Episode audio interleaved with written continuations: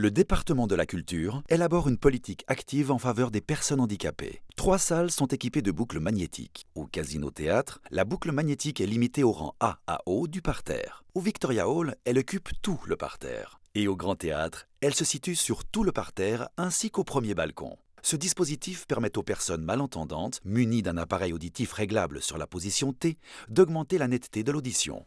Notre problème est de comprendre et pas d'entendre. Dans la vie de tous les jours, grâce à la lecture labiale, nous arrivons à compléter les mots pas entendus. Par contre, au théâtre, grâce à la boucle magnétique, si un comédien nous tourne le dos, nous pouvons toujours suivre la phrase et l'histoire.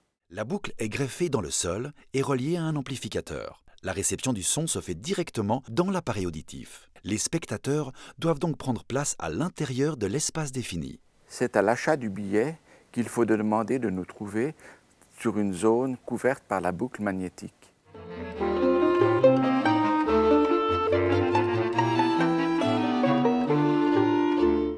Le département de la culture met régulièrement en œuvre des mesures répondant à des besoins précis et à des demandes concrètes touchant à tout type de handicap. C'est à nous les malentendants de sortir davantage, de chercher, de réclamer, c'est ça la boucle magnétique. D'ailleurs, c'est assez drôle de se dire que dans la vie de tous les jours, les gens mettent des oreillettes Walkman pour s'isoler du monde, et nous, par nos, nos appareils, nous cherchons absolument à y rester.